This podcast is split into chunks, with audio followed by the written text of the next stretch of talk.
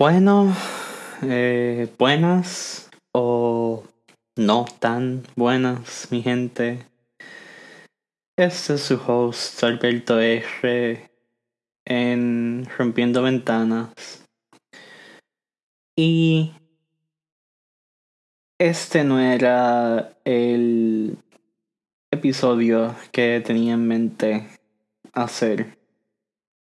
Sin embargo, me parece que es importantísimo que se cubra y que se cubra de manera sensible y bien rebuscada porque he escuchado ya varias interpretaciones por otros podcasteros boricuas sobre lo que está pasando en Estados Unidos y su importancia para Puerto Rico. Y salvo por parte de ellos todas las han cagado honestamente. Y quisiera dejar claro pues ¿Qué es realmente lo que estamos viendo pasar en estos momentos y cómo fue que llegamos aquí? Porque todo eso no comenzó con George Floyd ahora en mayo. No voy a mostrar el video ni tocaré el audio aquí porque a la verdad que me parece bastante grotesco, pero si no, si no entienden aún por qué tenemos que discutir lo que le hicieron, vayan y búsquenlo. Y luego, entonces, vuelvan a escucharme a mí. Este movimiento que hemos visto de protestas y llamadas revueltas en contra de lo que hicieron a él, a George Floyd, un hombre de 44 años que vivía en Minneapolis, Minnesota, en Estados Unidos que fue asfixiado con la rodilla por un policía que lo paró luego de que lo hubiesen reportado supuestamente por haber usado un billete de embuste para pagar sus compras. George Floyd en los últimos momentos de su vida se le podía escuchar diciendo, porque tenemos el video, eh, I can't breathe, I can't breathe, I can't breathe. No puedo respirar. Y precisamente por eso fue que murió el que lo asfixiaron. George Floyd es simplemente uno de los de las víctimas más recientes y más notorias de la violencia policíaca en los Estados Unidos, particularmente en contra de los negros. De allí que el movimiento este en general se le reconozca como algo de Black Lives Matter, que las vidas de los negros importan también. Esta frase de Black Lives Matter surgió en Twitter alrededor del 2012-2013 como respuesta a el asesinato de Trayvon Martin, un chico negro de 17 años viviendo en Florida que camino vuelta a casa de un colmado fue matado por un guarda de vecindario que luego salió inocente en el caso que le siguió. Pero no, no fue hasta el 2014 realmente que se popularizó a nivel nacional el hashtag con dos asesinatos más. El primero de notoriedad siendo Michael Brown, un chico negro de 18 años viviendo en Missouri que fue asesinado a palazo por un policía durante una caminata con su amigo en el vecindario, también negro. Resultó este en las revueltas de Ferguson de ese año y la popularización de la frase Hands up, don't shoot con las manos al aire, no me dispares durante las protestas de Black Lives Matter de entonces hasta ahora, porque alegadamente eso fue lo que había dicho durante aquella confrontación. También ese mismo año eh, murió Eric Garner, un señor negro de 44 años que fue asfixiado por un policía en Nueva York por supuestamente estar vendiendo cigarrillos sueltos y sin cobrar IBU. Sus últimas palabras fueron I can't breathe. Las repitió once veces antes de morir y los policías no le hicieron caso. O si le hicieron, lo siguieron asfixiando, como quiera. La misma frase que usó George Floyd hace solo un mes atrás.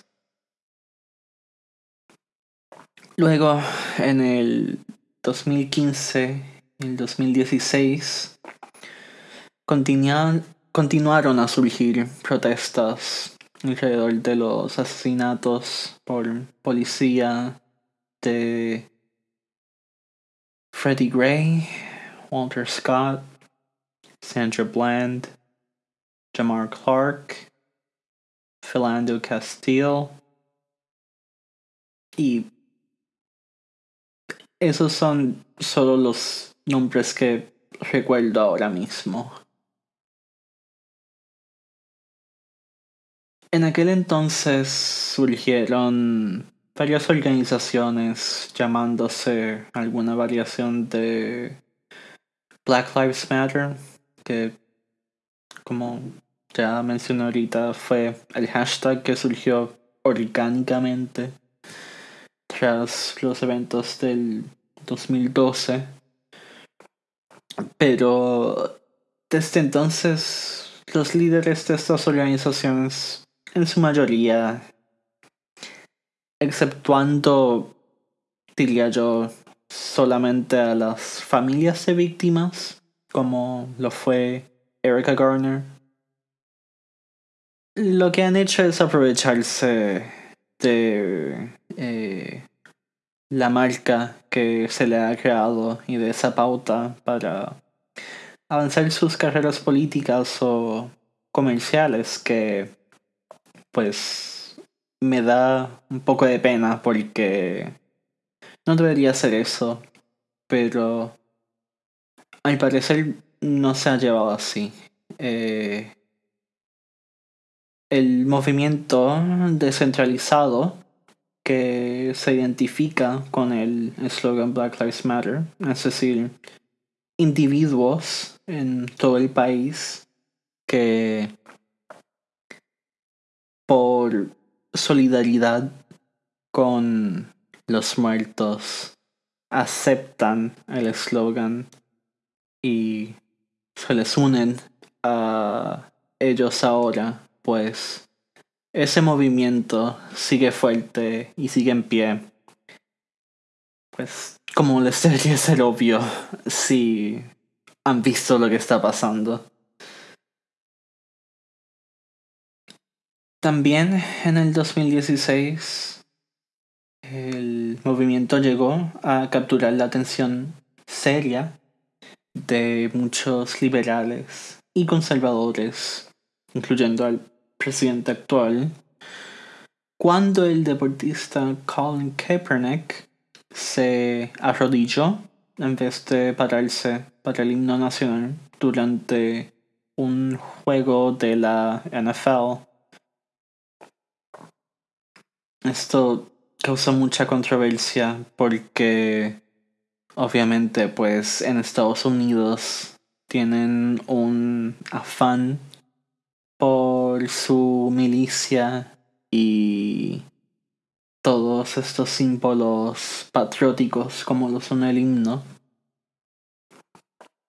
Se le trató de traidor simplemente por querer traer a luz estos asesinatos de la manera que podía. En aquel momento, eh, él tuvo lo siguiente que decir al respecto. No me voy a parar a mostrar mi orgullo por la bandera de un país que oprime a la gente negra y de tez oscura. Para mí, esto es mucho más importante que el fútbol y sería egoísta de mi parte mirar para otro lado. Hay cuerpos en las calles y gente saliéndose con la suya. Al año siguiente, luego de que haya salido electo Trump, diversos corillos de la derecha en Estados Unidos que pues se les iban a oponer a este tipo de movimiento. Corillos incluyendo la KKK, los neoconfederados, los channers de 4chan eh, y páginas asociadas, al igual que neonazis por supuesto. Todos se reunieron en Charlottesville, Virginia, para unificar lo que hasta entonces había sido un movimiento primordialmente cibernético en años recientes y además protestar la propuesta de remover la estatua de Robert E. Lee que fue general y comandante de los Estados Confederados. A eso volveremos ahorita. Esta gente falló en su primer objetivo de unificarse eh, cuando llegaron contra protestantes antifascistas y antirracistas. Pero en la pelea que se formó atropellaron a una Heather Heyer con una minivan. Entonces ahora llegamos al 2020, donde realmente no ha cambiado mucho respecto a la policía y sus métodos en los Estados Unidos desde entonces. Incluso se podría decir que se han vuelto hasta peor. Luego de que se haya vuelto viral el video del asesinato de George Floyd en Minneapolis, Detroit, Chicago, Philadelphia, Nueva York Nashville, Seattle, Los Ángeles, Miami, por todos los Estados Unidos surgieron protestas. Y podría entrar en detalle sobre cada una de ellas de lo que conozco porque la verdad que es demasiado para poder estar al tanto de todas en todas partes.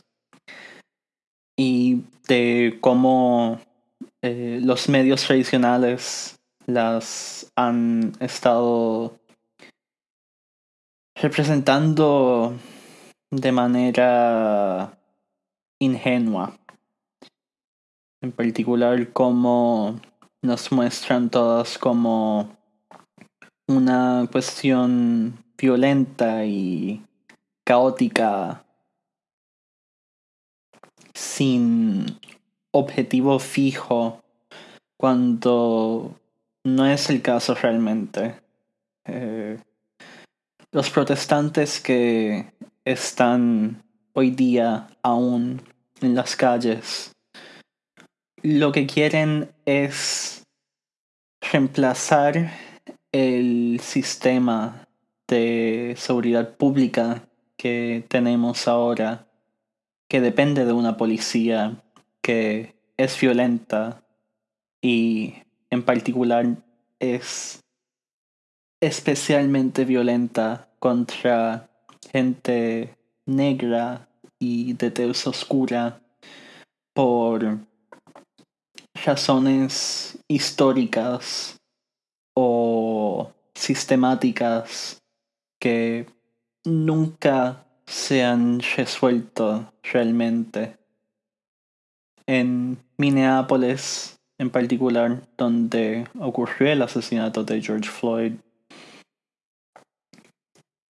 se han intentado varias veces reformar la policía en particular porque varios de los otros nombres que mencioné al principio también eran de Minneapolis. Allá la policía tiene un historial completo de violencia contra su propia gente y de reformas fallidas.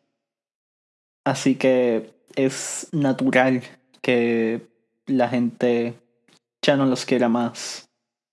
Y que por tanto, luego de ser ignorados por tanto tiempo en sus protestas pacíficas, se vuelvan violentos.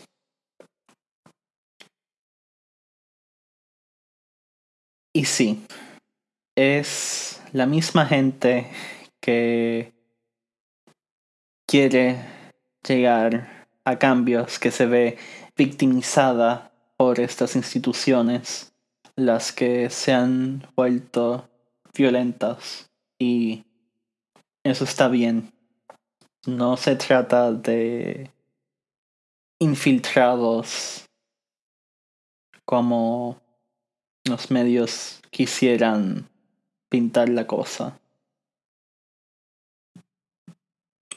Podríamos entrar en toda una larga discusión sobre los méritos de una de unos métodos versus otros de protesta pero no lo voy a hacer aquí eh, pienso que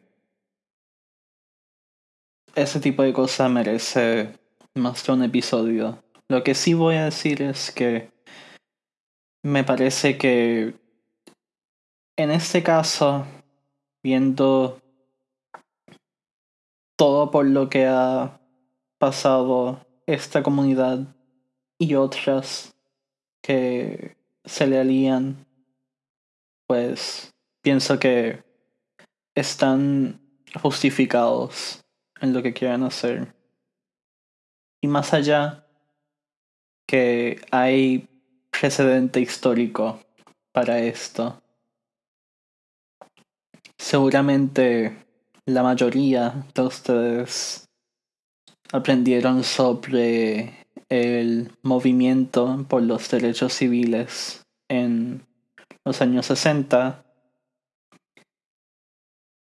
y probablemente se les enseñó que las reformas a las que se llegaron a partir de él se lograron de manera pacífica con figuras como el Martin Luther King Jr. Pero eso es solo mitad de aquella historia, porque las figuras que pintan pacifistas como él realmente solo son efectivas si tienen figuras no tan pacifistas para contra quienes contrastarse como en el caso de Martin Luther King Jr. lo fue Malcolm X. Y un poco eso es lo que estamos viendo ahora. Un fracaso en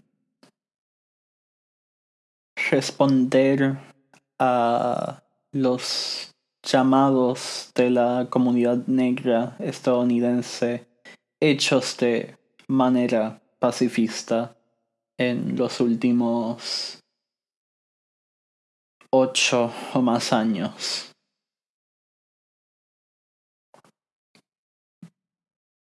Así que, dicho eso, quiero entrar en lo que es que quieren los protestantes, que ya lo mencioné por encimita, pero sé que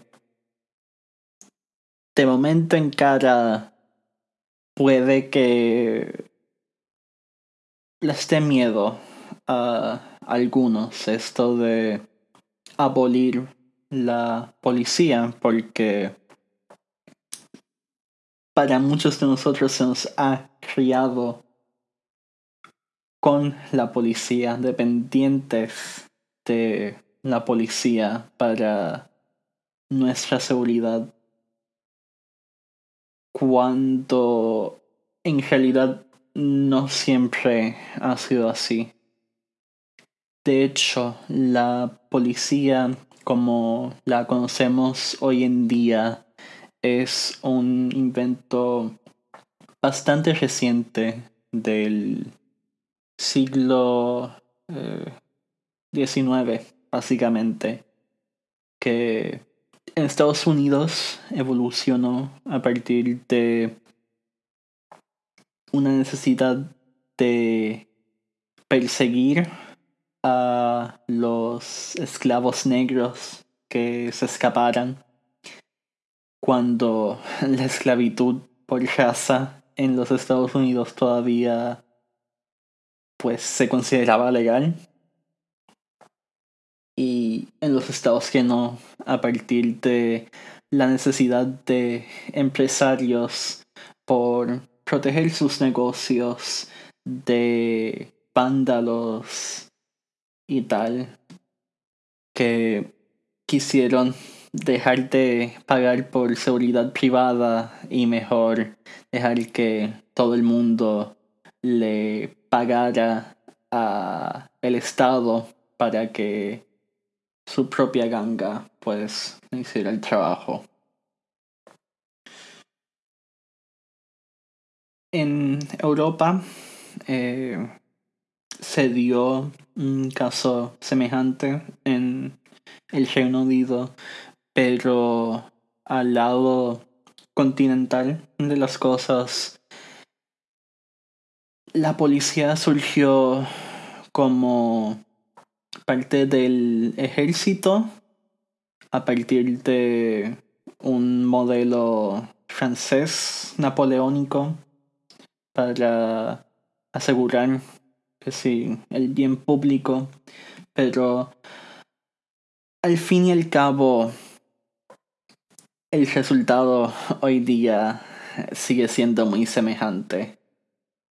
La policía está ahí para proteger los intereses de las clases privilegiadas, adineradas, que en mucho de Europa y especialmente en Estados Unidos tiende a ser la gente blanca por el, la historia de estos sitios con la esclavitud africana.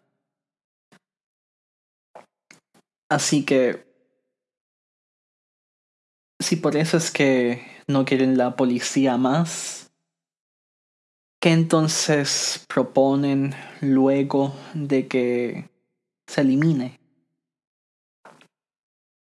Bueno, hay varias maneras de lograr la seguridad pública sin una policía y seguramente las comunidades como Minneapolis que ahora por fin están considerando eh, deshacerse de su policía.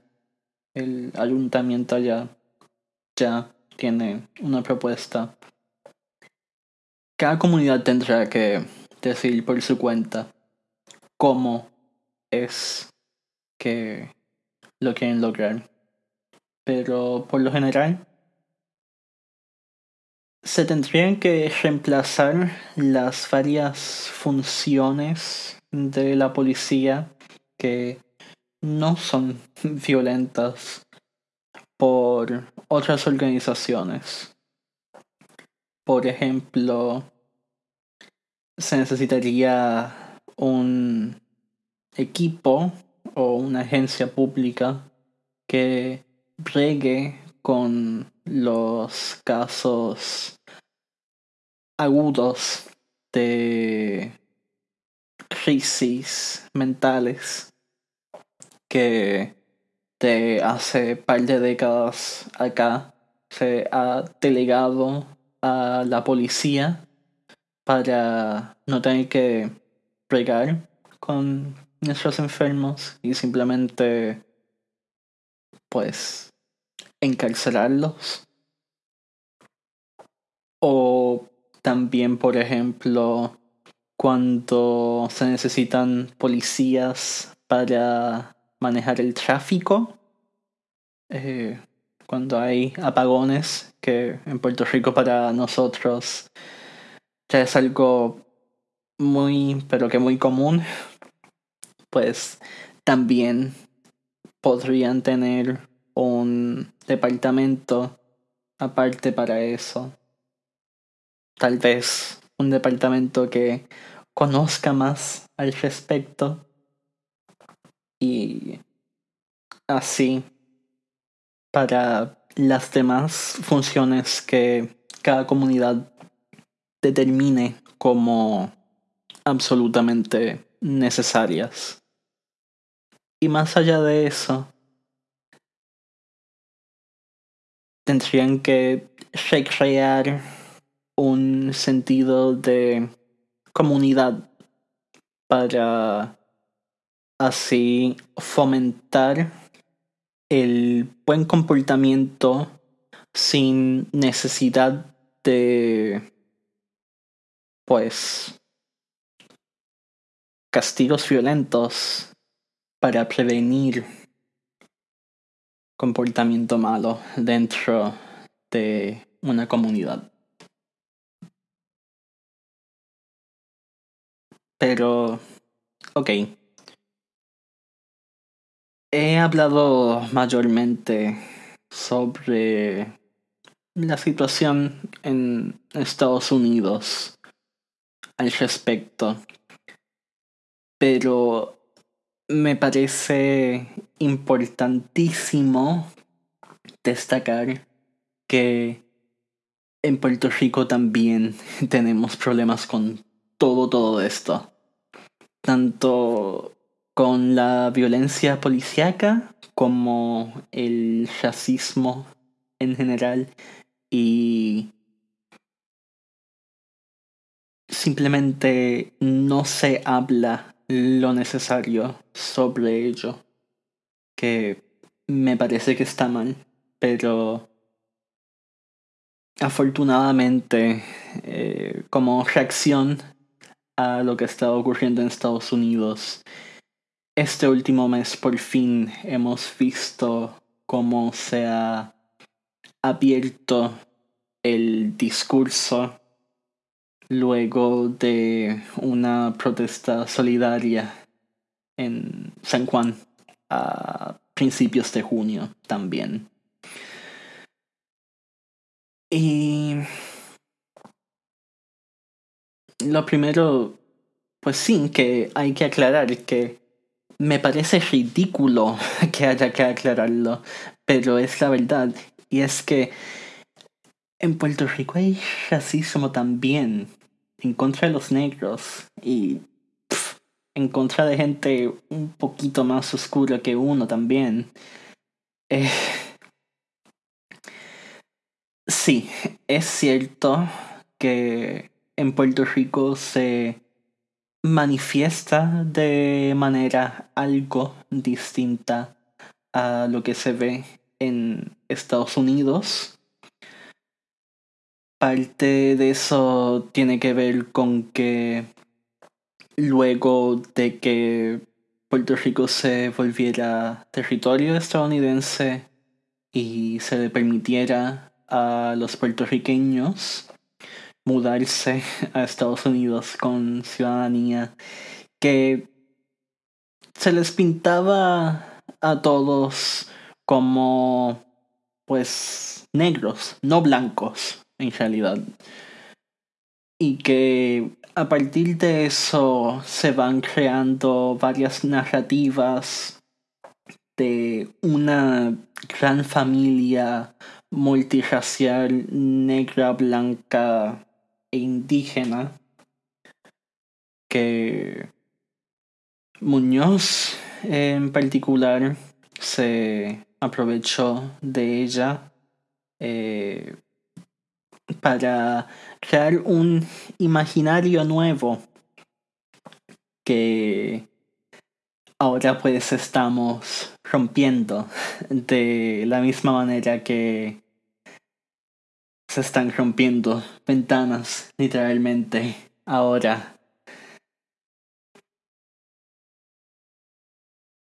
Pero entonces, ¿cuáles son las consecuencias de estas narrativas, pues que no se hable abiertamente sobre la raza como un aspecto importante de las personas individuales en Puerto Rico cuando llega la hora de uno buscar a otro y que en vez se hable que si del pelo malo y otros aspectos así fisiológicos relacionados pero lo suficientemente ambiguos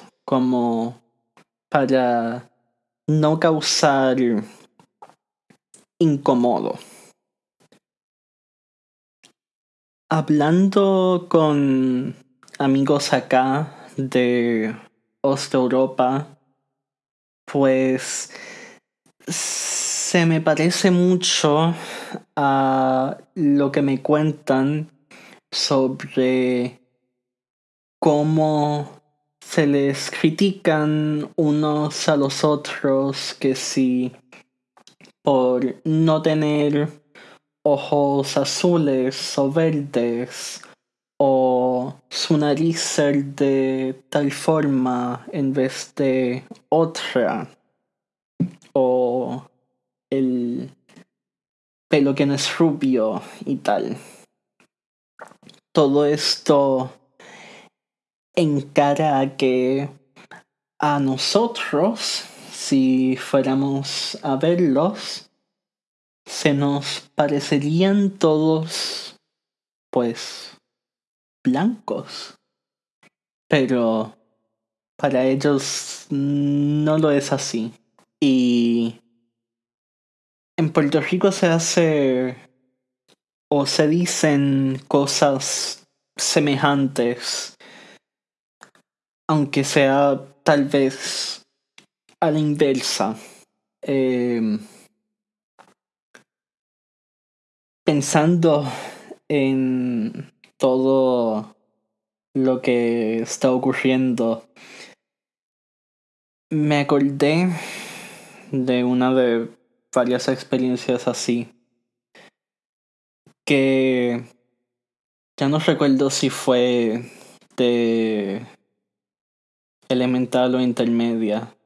Cuando me estaba graduando, que pues tenía mi familia ahí para felicitarme. Algún cabroncito eh, que se graduó conmigo me contó al ver mi padre que no sabía si estaba viendo al blanco más negro o al negro más blanco que había visto en su vida. Ya ni me acuerdo cómo se llamaba el gilipollas ese, pero pues se me quedó la frase esa y el disgusto, obviamente, con lo que había acabado de oír. De ahí entonces que reconociera cómo se le veía en ciertas clases puertorriqueñas a familias como las mías, que yo pues habiendo sido criado en ella, pues obviamente no lo veía como nada malo, cuando aparentemente para otros sí lo era. De aquí eh, también de quedarles claro que yo de por vista en Puerto Rico no parezco negro, ni me lo consideraría a pesar de mi herencia, porque puedo pasar por blanco allá que eso tiene su propio término en el discurso antirracial estadounidense ahora mismo, el ser white passing. Porque es muy diferente ser blanco en Estados Unidos a ser blanco en Puerto Rico o otras partes. Esto viene de que el concepto de blancura no esté basado en ninguna característica física determinable de manera científica realmente, sino que sea un concepto social dentro del cual se nos cría y que se usa para excluir a otras personas. Esto es importante entenderlo porque existen ciertos acuerdos sociales basados en lo que se conoce como in-groups y out-groups. Es decir, eh, gente dentro de un grupo, de una clase social y fuera de ella, como lo es, por ejemplo, el uso de la palabra con N, que no voy a decir explícitamente porque no me siento yo a libertad de usarla. Sin embargo, aquellos que se crían como negros dentro de los Estados Unidos, entre pares sí. Pero esto no se ve como un uso aceptable de la palabra dentro y fuera de la comunidad negra. Y si algo me queda claro ahora es que en Puerto Rico no parece haber realmente mucha interacción entre estos dos grupos simplemente basado en la manera que se habla de esta palabra. Parte de eso tiene que ver con pura ignorancia, porque no, no muchos puertorriqueños en la isla hablan el inglés a un nivel que entiendan estos matices de la palabra y bajo circunstancias normales no tienen por qué entenderlos si es que no les da con usarla. O sea, he escuchado de varios analistas y comentaristas quejándose de por qué no pueden usarla hasta si es una explicación de por qué no se debe usar. Porque es que aunque se entienda en contexto que no se esté usando de manera de insulto como epíteto, pues el mero hecho de usarla la normaliza y esto a su vez provoca que quienes quieran usarla de esa manera negativa, aunque sea de mala fe, tengan una excusa para usarla, está siendo, bueno, mira a fulano de tal que está de acuerdo contigo, está de tu lado y la usa. Es comparable a la manera en que entre nosotros boricuas pues nos tratamos de cabrón o cabrona pero si viniera un turista español y en las calles del viejo San Juan te tratara de oye cabrón probablemente eh, no reaccionaríamos de la misma manera. Además, cabe notar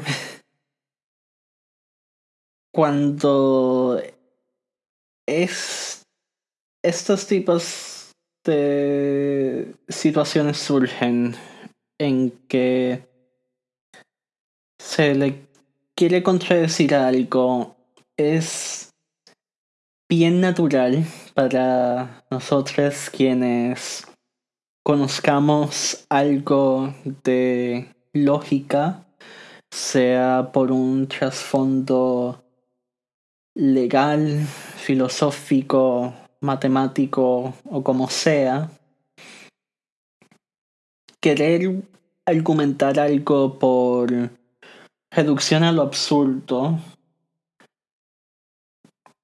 pero eso realmente no funciona con la gente normal, usualmente.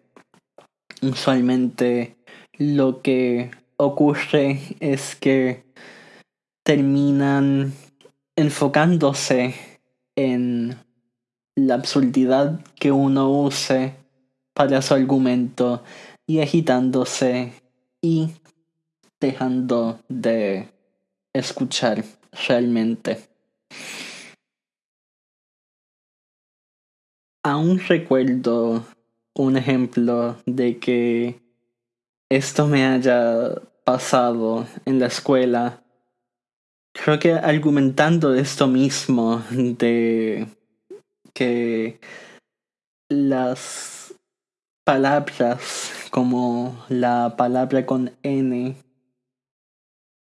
se tiene que tratar con cuidado y si uno no es de el grupo en particular que se le acepta usarla, pues no debe usarla. Eh, ¿qué, ¿Qué me pasó? Exactamente eso. Y por el argumento que usé, luego se me trató a mí de racista. Mientras tanto, eh, un buen ejemplo de cómo se argumenta de esa manera con gente normal es que el absurdo no sea realmente absurdo, sino algo contradictorio, pero perfectamente sencillo y familiar a quien se le esté argumentando.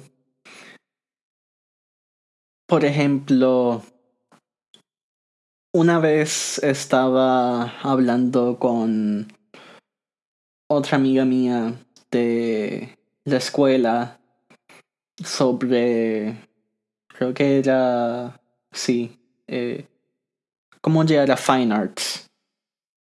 Y pues yo, yo le dije simplemente que, pues yo caminaba o de casa o de la escuela me montaba solo en el tren y me bajaba en la estación de Atorrey del Choliseo y cruzaba la calle.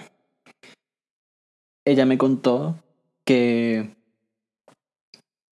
pues le gustaba la idea, pero que no le era factible a ella y pues por ignorancia, por prejuicio propio, le pregunté, porque no, no me podía imaginar por qué eh, no.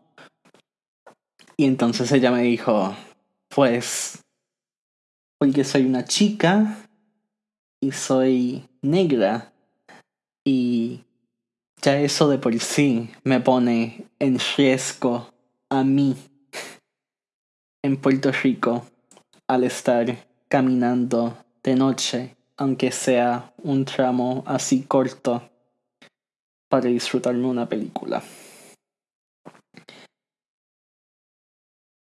Les exhorto, quienes me están escuchando ahora, que hablen con sus amistades negras y les pregunten sobre experiencias así y qué piensan cuando se topan con ese tipo de cosas.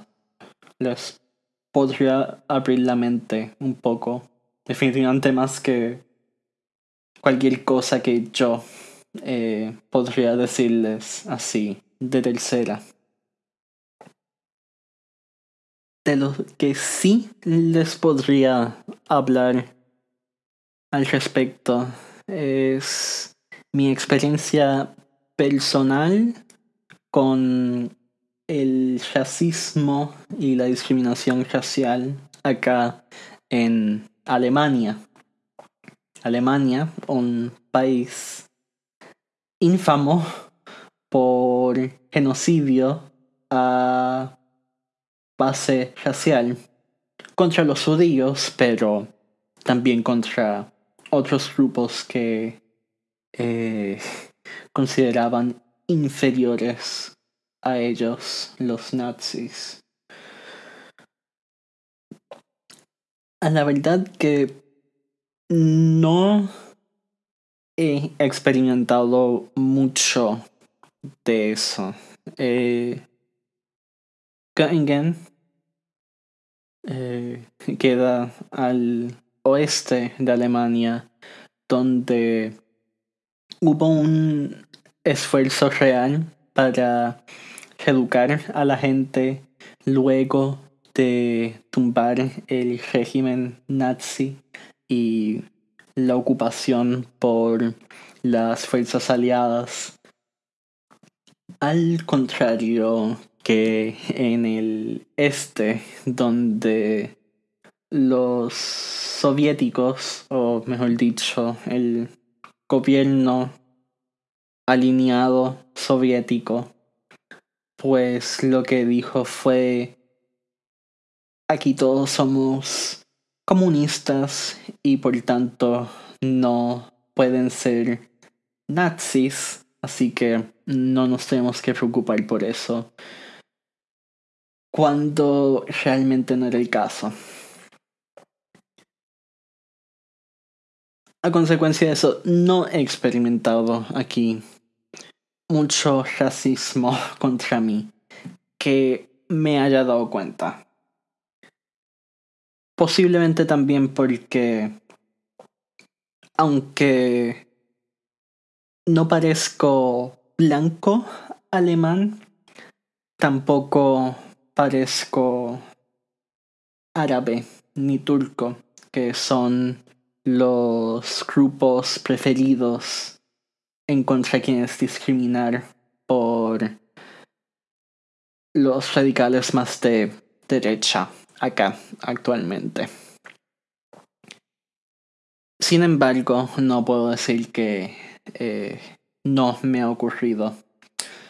Lo extraño si es que no por ningún blanco, sino por otro inmigrante que al parecer me confundió por alguien de otro grupo y me insultó en el idioma de ese otro grupo que obviamente no puedo entender yo.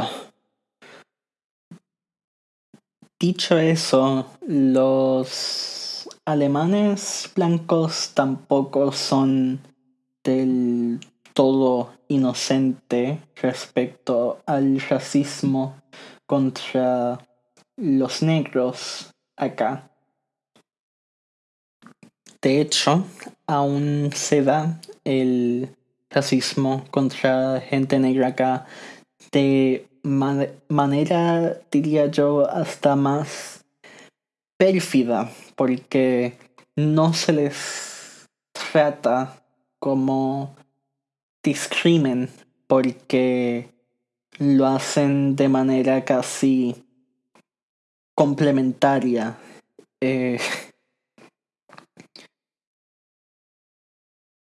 si alguna vez han escuchado de esto del white guilt, o sea, la vergüenza de blanco, pues eso tiene mucho que ver con la manera en que se les trata acá. Eh, en términos históricos, Alemania no tuvo un mercado de esclavos como se dio en las Américas, pero Alemania sí eh, en su momento dado fue un poder imperialista en África y de allá se llevaron ciertamente esclavos negros para Alemania. Aunque no los hayan puesto a trabajar en agricultura ni eh, trabajos semejantes, porque ya era una nación industrial, sino que se los traían para espectáculos, para el cine, para prostitución. Así que eso todavía se refleja en la dinámica que hay aquí hoy día, en que se les trata con un poco de espectáculo, como que, oh, wow, aquí en mi pueblito hay una persona negra, wow, o la manera en que en la música se les fetichiza. Por ejemplo, volviendo a esto del uso de la palabra con N. Acá los raperos blanquitos han tomado con decirse entre sí digas con D en vez de N, con la excusa de que viene de digger, que es como decir compay al este de Alemania. Nada de relación con lo que eh, dije ahorita. Sin embargo, la gente acá tampoco es tan que tan ruta al respecto. O sea, hay gente aliada acá también que ha salido a protestar. Principalmente en Berlín, que es una ciudad muy internacional acá, pero también en otras ciudades grandes. Parte de cómo se ha manifestado este racismo contra los negros acá es en las quejas sobre estas protestas, porque la derecha acá, desde que comenzaron, no ha dejado de quejarse sobre el riesgo a la salud pública que estas presentan, a pesar de que se hayan quedado absolutamente callados cuando se dieron protestas de salud pública que se habían implementado para combatir al coronavirus. Y esto mismo se ha visto en los Estados Unidos.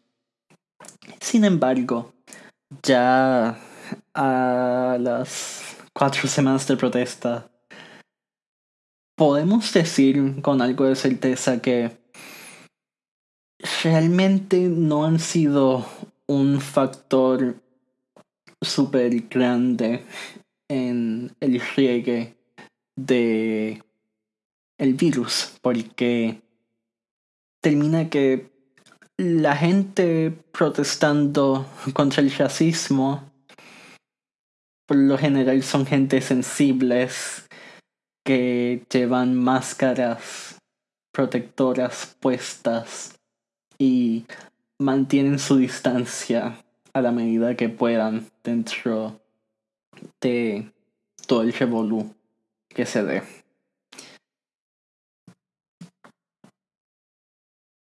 Ya se está haciendo largo esta discusión aquí y aunque siento que hay más por decir,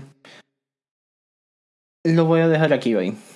Eh, quiero que la discusión siga entre ustedes, entre familia, entre amistades. Y no necesariamente solo en las redes sociales, que no siempre son representativas de el zeitgeist en vida real. Pero si así se sienten que pueden comenzar esta discusión con algún conocido, pues siéntase a libertad de compartir este episodio y mándenos comentarios. Eh, en Twitter somos arroba rventanaspod arroba rventanaspod en Twitter y síganos, eh, comparte con su familia, con sus amistades y suscríbase. Eh, estamos en YouTube, en Apple Podcasts y donde sea que consiguen sus podcasts normalmente. Hasta luego mi gente.